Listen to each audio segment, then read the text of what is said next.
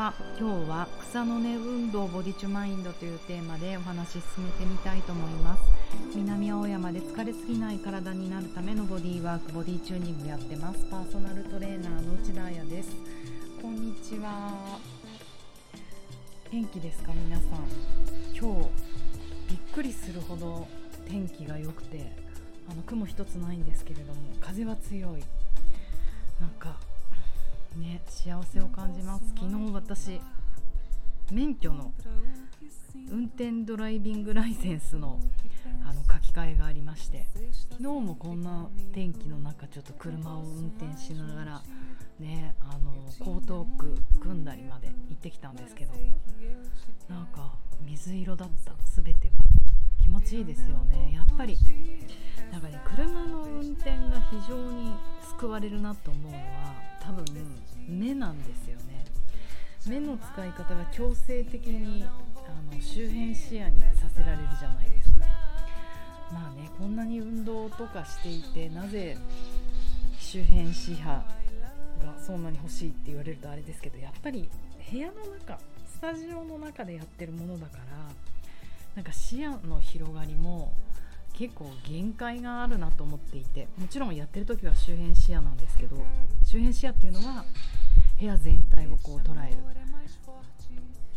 これの逆に中心視野っていうのがあってそれはあの物事物事っていうか何これメガネのプラスチックかなとか色何色かなとか計算する時の数字は何かなとかそういうこう細かいところを見るものが中心視野なんですけど、うん、やっぱりねこう外に出るとこの視野が広がるのが非常にこう視神経が休まります。よってあの瞑想神経リラックスのための神経が休まっていく。うんやっぱりこう事務作業が今すごい増えてきてるのでコロナ中から。まあインスタとか動画作ったりとかあと文章を書いたりとか。うんね視神経をやられることですごくこう自分のリラックスの神経がなかなか休まらあの強くならないなっていうのを感じていますそうそれで今日はそう密かにねこのボディチューマインドがなんか浸透してるんじゃないのっていうことをこう思うことが2つぐらいあったので今日はそれをお話ししてみたいなと思うんですが今駅の構内で表参道の駅の構内ってこう。ね週替わりなのか月が週替わりぐらいかな。え、ー、といろんな広告が出てます。ファッションブランドが多いんですけど今まさにエルメスのね広告がバーッと並んでてあの柱柱にも並んだりあと最近は柱にこう動画が埋め込まれてて動画広告も流れたり結構あの表参道の地下鉄のところって目立ちますよね。すごいこう人が何ていうのかクロスにまさに交差する感じがあるので広告見ちゃう。で今週うちのスタジオに来てくれた方がその広告をね見てあのスタジオに来てくれるんだけどそんな話になって今ほら表参道の駅エルメスやってるじゃないですかって言われて、うん、そこにあのメッセージが「美しさそれは仕草」って書いてあってあれ？なんかこれボディチュじゃないって思っちゃいましたよ。あははって言ってて。もうラブって思いましたね。そうこれあの美しさそれは仕草っていうのはこうエルメスさんが何年も前からこう広告にねタイトルで日本のタイトルしか入ってないけどそうなのかな？あの入れてる。ボーテボーテだから。化粧品だねエルメスの。香水とか。そっちのあれか。本当にあの I couldn't agree more これ以上同意できないぐらい同意。私もそう思います。美しさってあのそれは仕草、まあ、これ解説すると美しさっていうのは見た目だけじゃなくてうんだから構造だけじゃなくて機能もそうですよ。仕草もそうですよって。本当そう思うんですよ。いや体がねサイズがビッグサイズの人であろうと。あのダンスうまかったり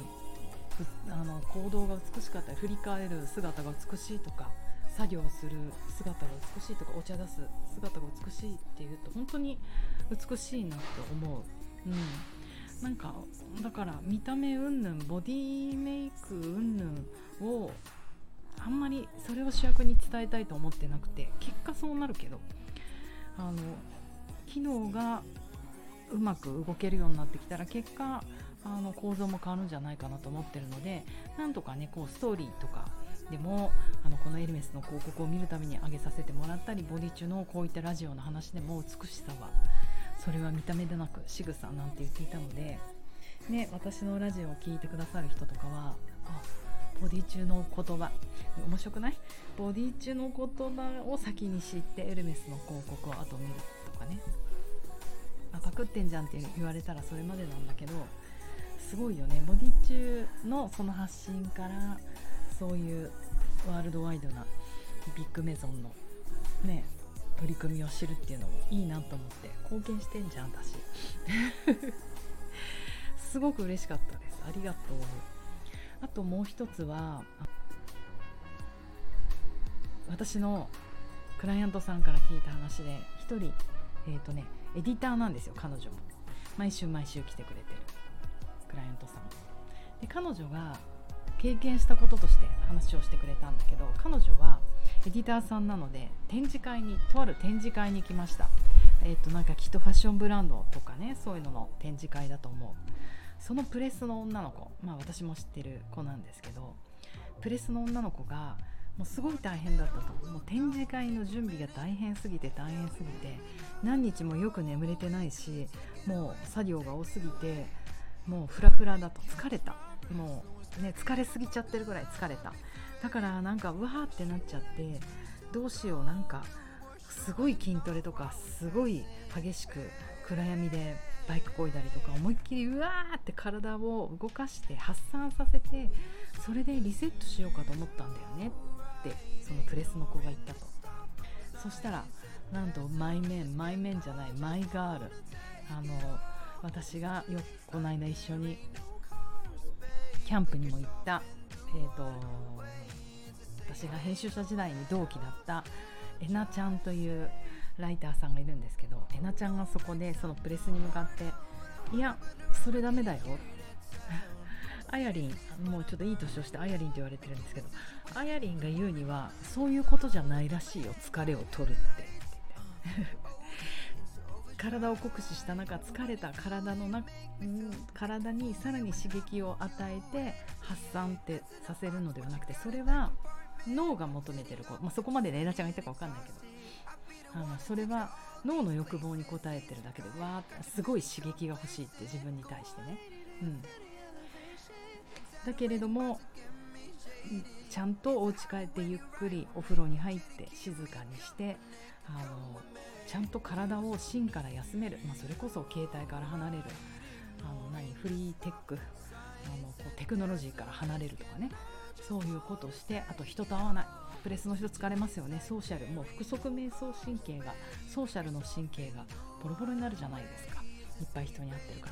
ら。だから1人になる時間をたった3分でもいいから作ってみる。逆に静かに座って目を閉じてゆっくり鼻から吸って鼻から吐いて横隔膜をしっかりね上下に動かすそういう呼吸をする。要は体の自分の内側に1回入る。内側から体を感じるっていう作業をした方が疲れって取れるらしいよ。すごいえなちゃん。言ってくれたのがえなちゃんがそう言ってたよ。あやあや曰くそういうそれじゃ健康になれないらしいよ。疲れは取れないらしいよって言ってたよっていうその私のクライアントさんから聞いてめちゃめちゃ嬉しかったです。もうさ酔っ払いながらキャンプの焚き火を囲みながら健康について熱く語ってよかった。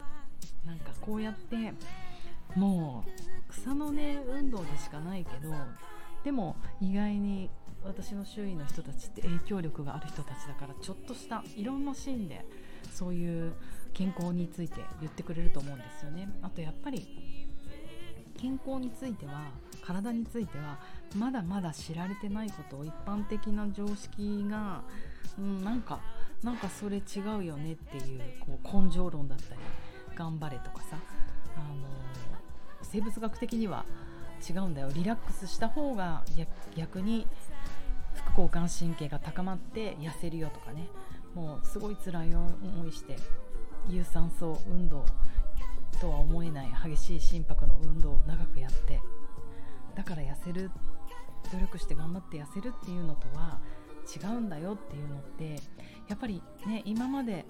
自分が学んできたとことかあとカルチャー文化的なところではね違うからね生産性を上げろと言われてる私たちはね。ちょっと意識をね3ワールド3ステージぐらい変えないとなかなか難しいところだと思うのでこうやって少しずつ広めていこうと思います。では明日のオンラインレッスン。どなたでも入っていただいて大丈夫。知らないこと呼吸についてね。え間違ってた。いっぱい苦しいから酸素いっぱい吸おうと思ってパクパク呼吸してた。なんて人は是非お集まりください。エントリーしてください。当日参加できなくても、えー、っと YouTube にて1ヶ月アーカイブで見れますので安心してエントリーしてくださいでは皆様良いフライデーナイトをお過ごしください Now the time flies at Cafe Du Monde. Cafe Du Monde.